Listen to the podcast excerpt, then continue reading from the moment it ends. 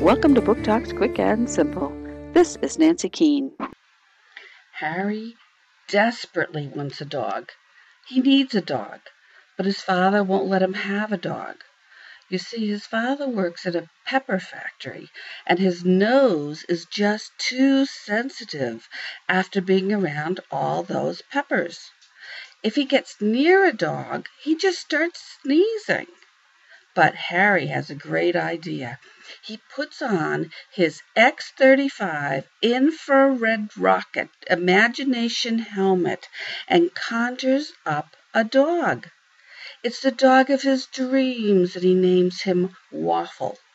They go everywhere together. But what happens when his father gets a new job and decides to buy a dog? Dream Dog by Lou Berger. Schwartz and Wade, 2013.